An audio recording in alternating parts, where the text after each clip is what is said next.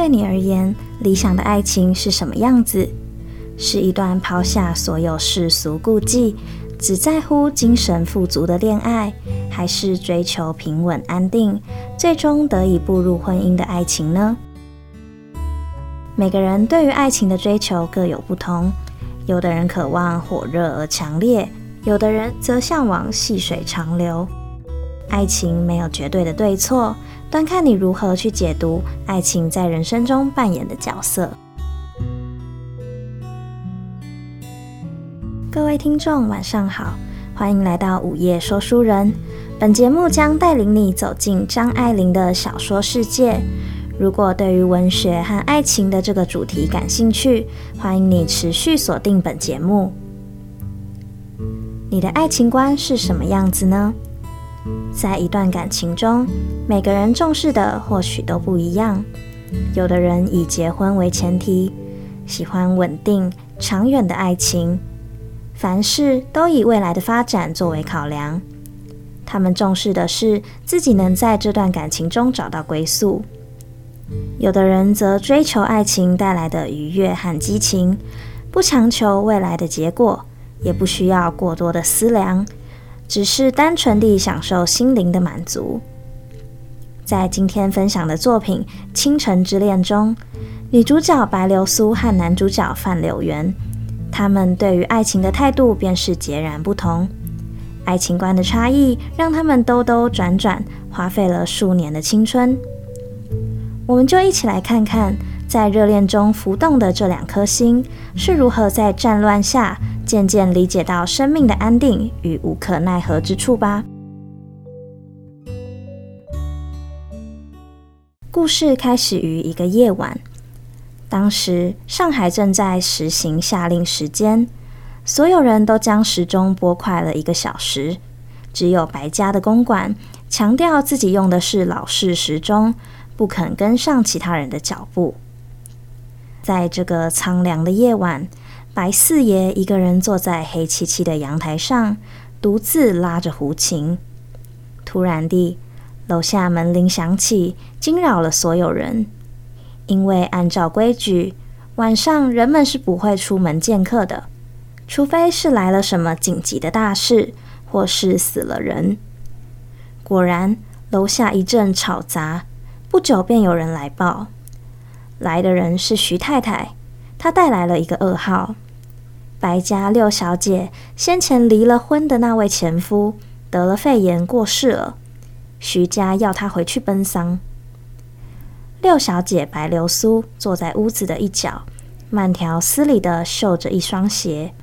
她只淡淡的表示自己早已离了婚，若是又回去做她的寡妇，简直让人看笑话。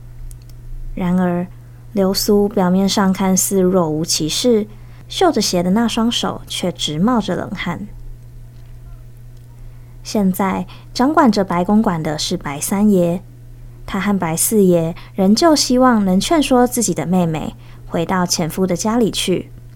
他们认为，虽然白流苏没有孩子，但她前夫的侄子多的是，哪怕是挑一个过继到自己名下，在那大家族里也不怕饿死。流苏不明白，当初她要离婚时，这些哥哥们不也都支持？现在却不是同样的说法了。她离婚时带了一笔钱回到娘家，如今这些亲戚花光了她的钱，就想打发她走。三爷听她提到钱，顿时怒气横生。白流苏住在娘家，吃她的，喝她的，以前倒是还过得去，但现在物价早就不同了。就连站在一旁的四奶奶也说着风凉话。她说：“白流苏一嫁过去，丈夫就变成了败家子，回到娘家来，眼见就要把娘家也败光了，就是天生的扫把星。”流苏气得浑身颤抖。白三爷又说自己当初看白流苏被丈夫家暴，心有不忍，才收留她。毕竟少年夫妻谁没有个脾气？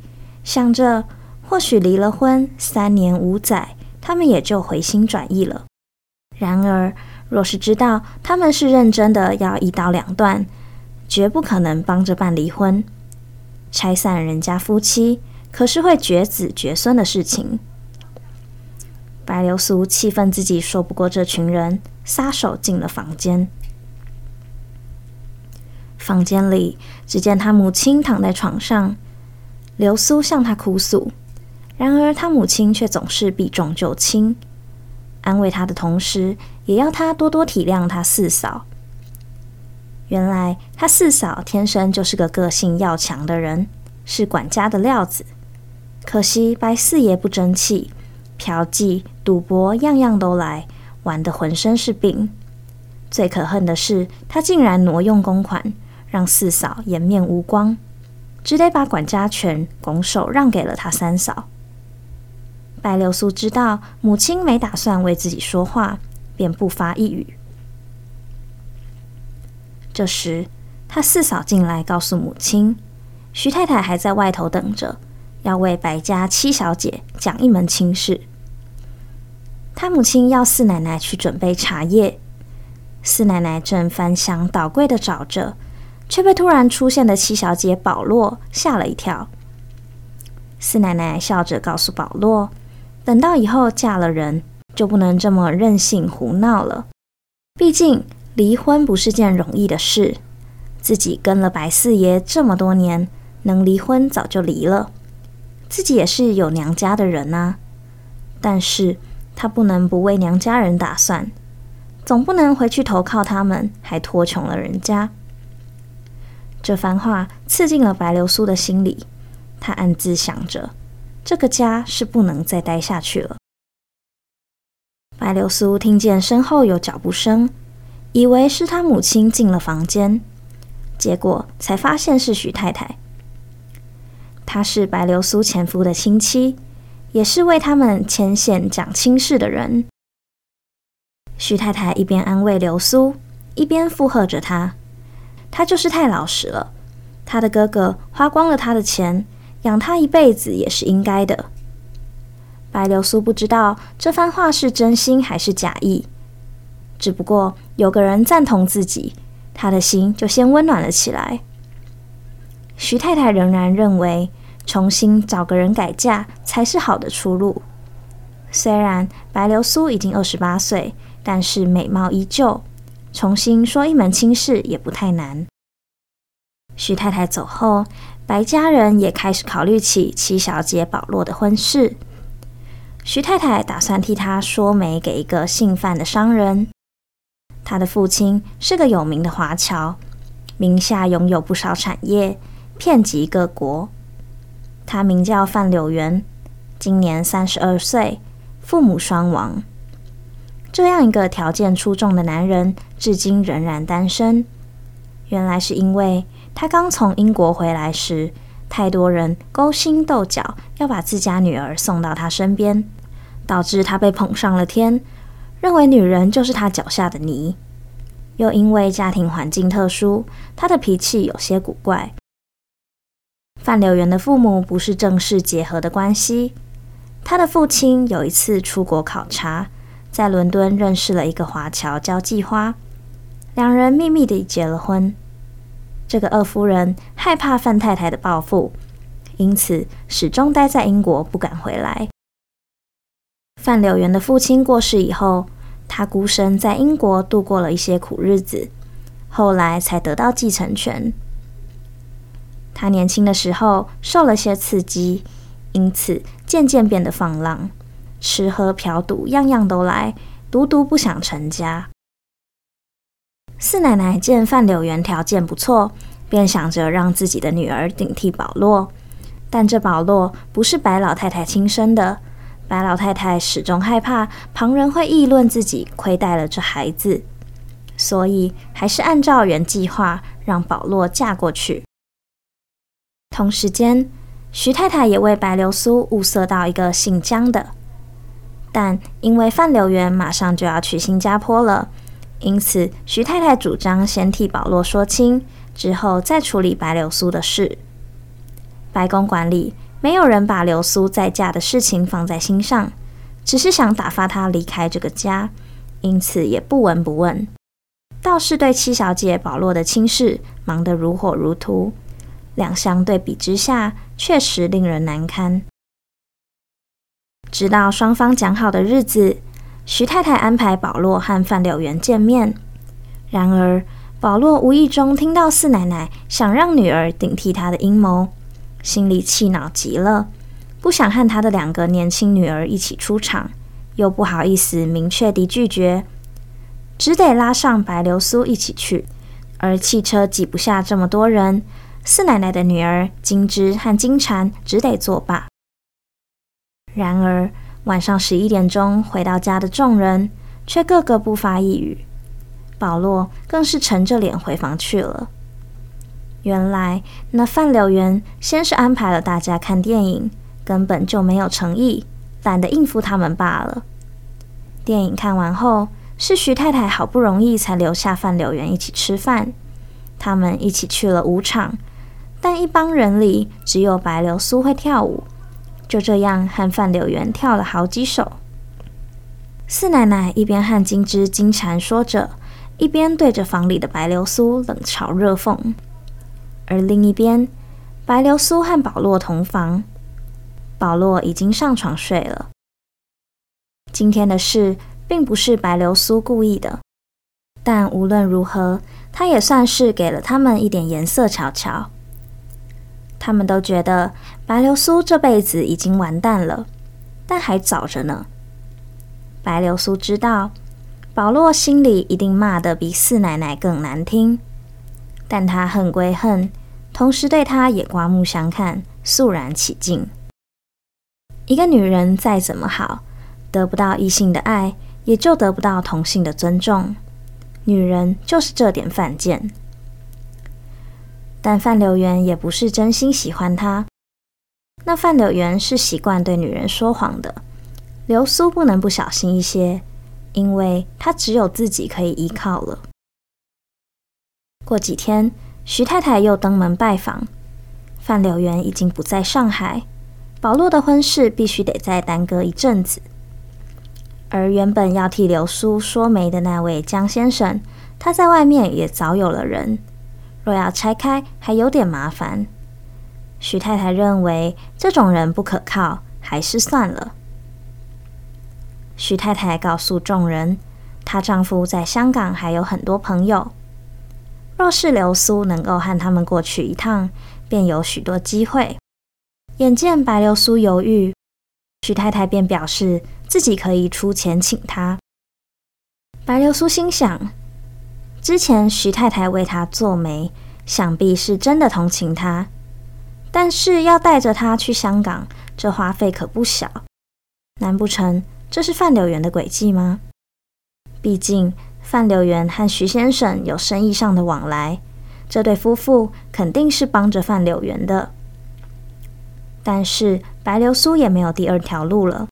他愿意赌一把，如果赌输了，自己便没资格做那江家夫人；赌赢了，他可以得到众人虎视眈眈的范柳原，为他自己出一口气。他答应了徐太太，这几日便忙着收拾行李。白公馆里的人对流苏的态度也变了，除了怀疑他之外，也存着三分顾忌。背后虽然仍旧议论着，却不当着流苏的面骂了，就怕她真的嫁给香港的富豪，衣锦荣归。白流苏随着徐夫妇搭着船到了香港，他们来到旅馆，见到了范柳原。流苏虽然早就料到，一颗心却仍然跳得厉害。流苏问他怎么没有上新加坡去。范柳原却直接告诉他，因为他在等着白流苏到来。这话让流苏再也接不下去，就怕说穿了范柳原的用意，自己一个女孩子反而下不了台。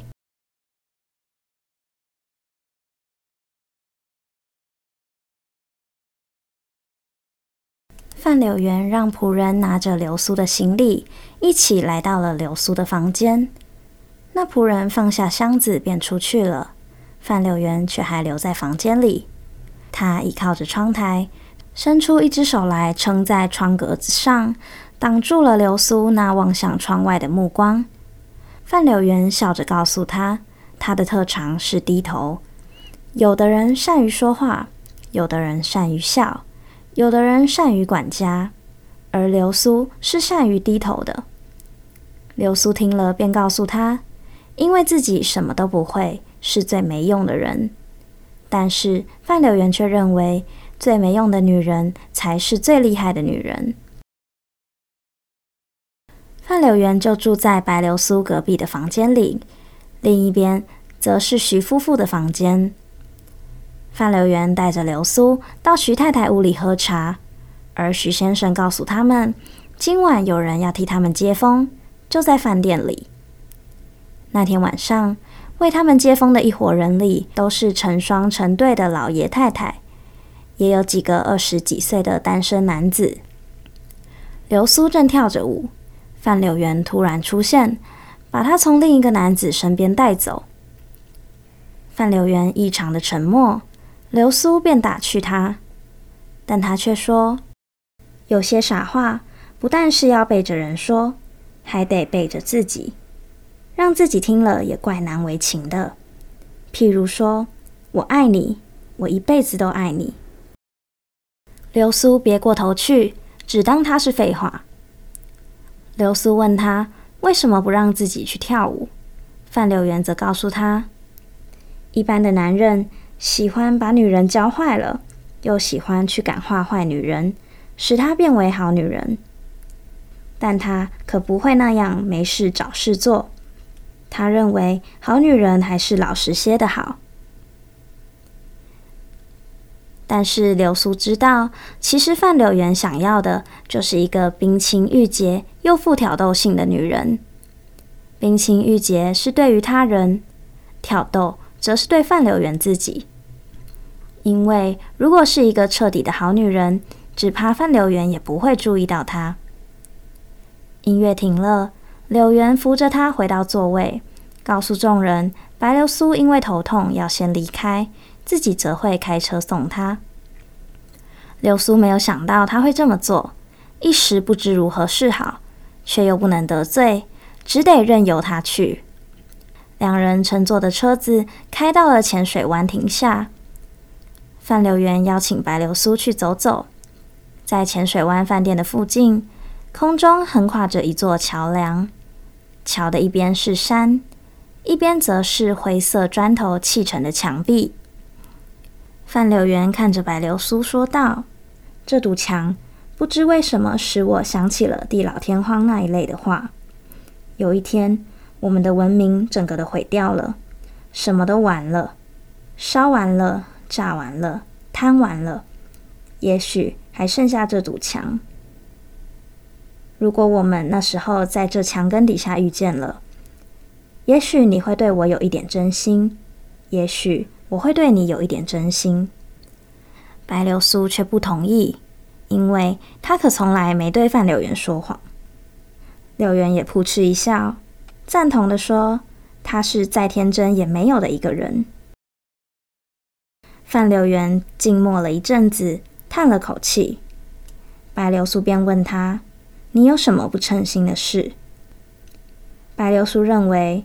若是像范柳原这样自由自在的人也要抱怨，那像他这样的早就该上吊了。范柳原说：“他知道白流苏是不快乐的，他们四周的那些坏事、坏人，他看得够多了。”范柳原回到中国的时候就已经二十四岁了。关于他的家乡，他也有过许多幻想。当时他是多么的失望。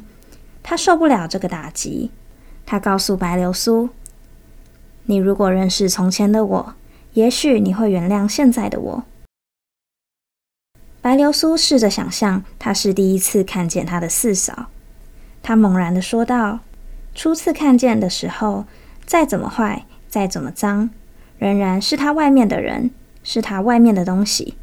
但是一个人在那里头混久了，又怎么分得清？”哪一部分是他们，哪一部分又是他自己呢？范柳原静默了一阵子，才说道：“也许你是对的，也许我这些话无非就是借口，自己糊弄自己。其实他并不需要什么借口，他爱玩，他有这个钱，有这个时间，还得去找别的理由吗？其实他自己也不懂他自己，可是他想要白流苏懂得他。他以固执的哀求似的语气向白流苏说着：“我要你懂得我。”流苏也愿意试试看，在某种范围内，他什么都愿意。两个人回到了旅馆，各自回到自己的房间。白流苏想着，原来范柳原是讲究精神恋爱的，他倒也赞成，因为精神恋爱的结果永远是结婚。而肉体之爱往往就停顿在某一阶段，很少有结婚的希望。精神恋爱只有一个毛病，在恋爱过程中，女人往往听不懂男人的话，但是那倒也没有多大的关系。后来的几天，范柳原每天都陪着白流苏到处跑，什么都玩到了。晚上，他们则会出去散步，直到深夜。白流苏自己都不能够相信。范柳原连他的手都难得碰一碰，他总是提心吊胆，害怕范柳原会突然摘下假面具，对他做冷不防的袭击。然而，一天又一天过去了，他仍旧维持着他的君子风度。白流苏如临大敌，结果毫无动静。他起初倒还觉得不安，就仿佛下楼梯的时候踏空了一级似的。然而后来也就习惯了。只有一次在海滩上，这时候流苏对柳原多了一层认识，因此觉得到海边上去去也无妨。他们到那里去消磨了一整个上午，两个人并排坐在沙上，可是一个面朝东，一个面朝西。流苏突然喊着有蚊子，两个人互相留心着。噼噼啪啪的为对方打蚊子，笑成了一片。突然，不知怎的，流苏被得罪了，站起身来往旅馆里走。范柳原这一次并没有跟上来。从这天开始，范柳原便没有再找他，反而和其他女人厮混着。他大约是下了决心要冷落白流苏，而白流苏天天出去惯了。忽然闲了下来，在徐太太面前也交代不出理由，只得说是伤了风，在屋里休息了几天。一天下雨，他打着伞坐在廊檐上，等候看房子的徐太太他们回来。雨渐渐下得大了，雨中有汽车哗啦哗啦行驶的声音，一群男女嘻嘻哈哈，推着挽着。走上阶梯来，走在最前面的便是范柳原。范柳原看见流苏的伞，便走了过来。他掏出手绢子，擦拭自己身上的水渍。流苏不免和他寒暄了几句。白流苏看见范柳原和其他女子搂搂抱抱的走来，便笑着向他说：“你还不过去找他？”但范柳原告诉他：“人家是有主的人。”流苏回答：“他的主儿哪里管得住他？”范柳原则笑道：“他管不住他，你却管得住我呢。”流苏抿着嘴笑道：“我就是香港总督，香港的城隍爷，管这一方的百姓，也管不到你头上啊。”柳原则摇摇头，告诉他：“一个不吃醋的女人，多少有点病态。”范柳原看着白流苏，说道。我看你从今以后是不是预备待我好一点？流苏却认为我待你好一点、坏一点，你又何尝放在心上？听了这话，柳原拍手叫好。他觉得话音里仿佛有三分酸意似的。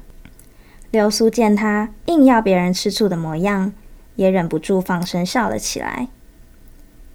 两个人在这个时候便言归于好，一同去吃了晚饭。表面上，白流苏和范柳原虽然热了些，但他的心里却在想着：范柳原要白流苏吃醋，无非是激将法，逼着他自动投到他的怀里去。很明显的，范柳原想要白流苏，可是他却不愿意娶她。流苏想到这里，不自觉地咬了咬牙，哼了一声，但明面上却仍然照常跟他敷衍着。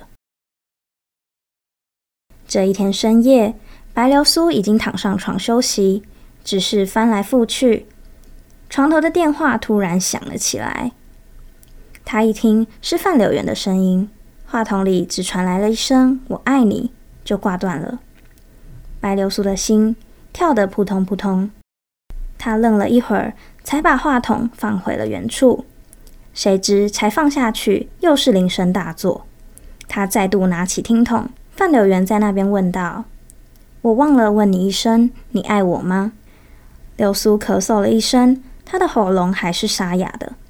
他低声说：“你早该知道了，我为什么上香港来。”范柳原不相信，他告诉白流苏。《诗经》上有一首诗：“死生契阔，与子相悦；执子之手，与子偕老。”范柳原觉得那是最悲哀的一首诗。生与死与离别都是大事，由不得他们支配。比起外界的力量，人类是多么小。可是人们却偏要说：“我永远和你在一起，我们一生一世都别离开。”好像人们自己做得了主似的。流苏沉思了一会儿，不由得生气起来。他告诉范柳原：“你干脆说不结婚不就得了，还得绕着大弯子，什么做不了主？你这样无拘无束的人，你自己不能做主，谁替你做主？”但是范柳原只是冷冷地说：“你不爱我，你有什么办法？”他不至于那么糊涂，犯不着花钱娶一个对他毫无感情的人来约束他。那不公平，对于白流苏也不公平。但也许白流苏根本不在乎，或许白流苏以为婚姻就是长期的卖淫。流苏不等他说完，啪的一声挂断了电话，脸气得通红。白流苏怕他再次打来。但是他没有，这都是一个梦，越想越像梦。直到第二天早上，白流苏也不敢问他，因为他准会嘲笑他。梦是心头想，他这么迫切的想念他，连睡梦里他都会打电话来说我爱你。他们照常的出去玩了一整天。流苏忽然发现，把他们当做夫妇的人很多很多。他这才惊觉到范柳原这人多么的恶毒，他有意的当着人做出亲昵的神器，使他没有办法证明两个人没有发生关系。现在的情势让他骑虎难下，回不了家乡，见不得爹娘，除了做他的情妇之外，没有第二条路。但是白流苏也很清楚，如果自己迁就了他，不但前功尽弃，以后更是万劫不复。他打定了主意，便告诉范柳原，他打算回上海去。而范柳原也不挽留他，反而自告奋勇要送他回去。两个人到了上海，范柳原送他回家，自己则没有下车。白流苏何尝不知道，他这一次回来更不比往日。他和这家庭早就恩断义绝了。他未尝不想出去找个小工作，胡乱混一口饭吃，再怎么辛苦也好过在家里受气。但是找了个低三下四的职业，就失去了淑女的身份。那身份食之无味，弃之可惜。他无论如何得再忍耐一些。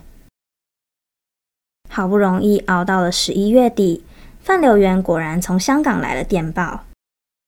他让白流苏到香港去一趟，船票都替他准备好了。白流苏眼里掉下泪来，他想到自己难道就这么的下贱吗？但是他仍然离开了家，到了上海去。这一趟他已经失去了上一次的愉快的冒险的感觉，他失败了。因为一个秋天，他已经老了两年，他经不起老。范柳原在细雨迷蒙的码头上迎接了他，他俩回到了原先饭店的房间。那时已经两点钟了。范柳原告诉他：“我一直想从你的窗户里看月亮。”这是那天晚上范柳原打来的电话中提到的事情。白流苏确定了，那天的电话确实是范柳原打来的，那不是梦。范柳原爱他，然而。他对她却也不过如此。两人在这房间里就着月色，第一次相吻。从前他们有过许多机会，适当的环境，适当的情调，但是两个人都太精明，算盘打得太仔细，始终都不肯冒失。而现在忽然成真，两个人都糊涂了。第二天，范柳原告诉白流苏。他一个礼拜后就要去英国，白流苏要求他带着他一起去，可是他却说那是不可能的。于是他们在香港租了一栋房子，雇了一个广东女佣，名叫阿丽，买了几件最重要的家具，范柳原就先离开了，其他都丢给流苏慢慢的去收拾。这个房间空荡荡的，却空得很好。因为白流苏急着需要绝对的晋级，她很累，取悦范柳原是太吃力的事情，而她的脾气向来就古怪。对于白流苏，因为是动了真感情，所以她变得更古怪了，一来就不高兴。她走了倒也好。那天是十二月七日，炮声响了，全岛上的居民都向海面上望去。说：“开仗了，开仗了！”流弹不停地飞过来，撕裂了空气，撕毁了神经。淡蓝的天幕被扯成一条一条，在寒风中簌簌飘动。流苏的屋子是空的，心里是空的，家里没有置办米粮，因此肚子里也是空的。空穴来风，他感受恐怖的袭击分外强烈。一个炮弹打下来，轰天震地一声响，整个世界黑了下来，像一只硕大无朋的箱子，拍地关上了盖。流苏只以为要没命了，谁知道却还活着。流苏也想到了范柳原，不知道他的船有没有驶出港口，有没有被击沉。可是他想起他，便觉得有些渺茫，如同隔世。第二天，流苏和阿丽以及他的孩子分着吃完了罐子里的几个饼干，精神渐渐衰弱了下来。这时，一台军用卡车从街头轰隆隆的驶来，意外的在家门前停了下来。铃声一响，流苏自己去开门，见到是范柳原，他捉住他的手，紧紧的搂住他的手背。范柳原告诉他。他搭的船没有开出去，本来昨天就要来接他了，只不过叫不到汽车。今天好不容易弄到了这部卡车，他们要和那些头等舱的乘客一起去浅水湾饭店。两人上了车，一路颠簸着，把手肘和膝盖上的皮都磨破了。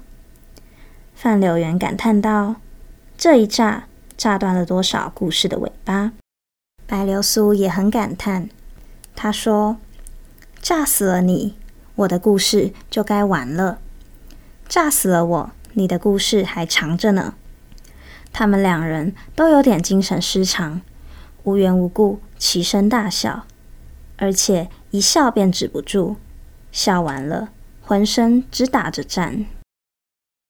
浅水湾饭店里食物的储藏虽然丰富。但是都是留给士兵吃的，能够分配给他们这些客人的，每餐只有两块苏打饼干，或是两块方糖，饿得大家都奄奄一息。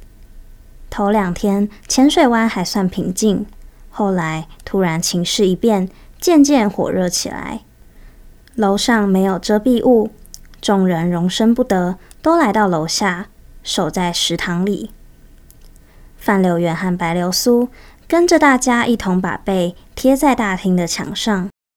炮弹朝这边射来，他们便跑到那边；朝那边射去，便又跑回到这头。到后来，大厅被打得千疮百孔，墙也坍塌了一面，逃无可逃，只得坐下地来听天由命。到了这地步，流苏反而懊悔，他有范柳原在身边，一个人仿佛有了两个身体，也就蒙了双重的危险。一个子弹打不中他，还有可能打中范柳原。范柳原若是死了，若是残废了，他的处境将更不堪设想。而白流苏若是受了伤，为了不拖累范柳原，也只有横了心求死。然而，就是死了，也没有孤身一个人死得干净爽利。他猜想，范柳原也是这般想法。别的他不知道。在这一刹那，白流苏只有范柳原，而范柳原也只有白流苏。等到停战了，困在浅水湾饭店的人们才缓缓向城中走去。范柳园和白流苏很少说话。以前他们坐一小段路的汽车也有话可说，现在走上几十里的路，反而无话可说了。他们回到了家里，阿丽早已不知去向。在这之后，他们每天只顾忙着吃喝与打扫房间。范柳园各样粗活都得做，扫地、拖地板。帮着流苏拧沉重的被单，而流苏初次做菜，居然带着点家乡风味。在战后的香港住下去，终究不是长久之计。白天这么忙忙碌碌，也就混了过去。一到晚上，在那死寂的城市里，没有灯，没有人声，只有那莽莽的寒风。流苏坐在床上，听着那悲凉的风。他知道浅水湾附近灰色砖头砌的那一面墙，一定还毅然站在那里。他仿佛做梦似的，又来到墙根下，迎面而来的是范柳园。他终于遇见了范柳园。在这动荡的世界里，钱财、地产、天长地久的一切，全都不可靠了。靠得住的只有他胸腔里的这口气，还有睡在他身边的这个人。他突然爬到范柳原身边，隔着他的棉被拥抱着他。范柳原从被窝里伸出手来握住他的手，他们把彼此看得透明透亮，仅仅是一刹那的彻底的谅解。然而这一刹那已经足够他们在一起和谐地活个十年八年。范柳原不过是一个自私的男子，而她也不过是一个自私的女人。在这兵荒马乱的时代，个人主义者是无处容身的。可是，总有地方容得下一对平凡的夫妻。一天晚上，流苏站在门槛上，范柳原立在他身后。他把手掌合上了流苏的手掌，笑着说：“我们几时结婚呢？”流苏听了一句话也没有，只低下了头，落下泪来。两个人一同走进城去，看着眼前一片空灵的城市，范柳原突然感到平淡中的恐怖。他突然打起寒战，向白流苏说：“现在你可相信了？死生契阔，我们自己哪做得了主？轰炸的时候。”一个不巧，但白流苏打断了他。到这个时候，你还说做不了主的话？范柳原说：“鬼使神差地，我们倒真的恋爱起来了。”但是流苏告诉他：“你早就说过你爱我。”范柳原笑道：“那不算，我们那时候太忙着谈恋爱了，哪里还有功夫恋爱？”后来，两人结婚的启事在报上刊出了，徐先生和徐太太赶来贺喜。后来港沪之间恢复了交通，他们便回到上海。流苏只回去看过一次白公馆，就怕人多嘴杂，惹出是非来。四奶奶决定和四爷进行离婚。众人背后都说着流苏的不是。流苏离了婚再嫁，竟能有这样惊人的成就，难怪旁人要学他的榜样。范柳原现在也不跟他闹着玩了。他把他的俏皮话省下来说给旁的女人听，那是值得庆幸的好现象，表示他完全把她当作自家人看待。香港的陷落成全了他，但是在这不可理喻的世界里，谁知道什么是因，什么是果？也许就因为要成全白流苏，一个大都市倾覆了，成千上万的人死去。成千上万的人痛苦着，接着便是惊天动地的大改革。白流苏并不觉得她在历史上的地位有什么微妙之点。传奇里倾国倾城的人大抵如此，到处都是传奇，可不见得有这么圆满的收场。胡琴咿咿呀呀的拉着，在万盏灯的夜晚。拉过来又拉过去，说不尽的苍凉的故事，不问也罢。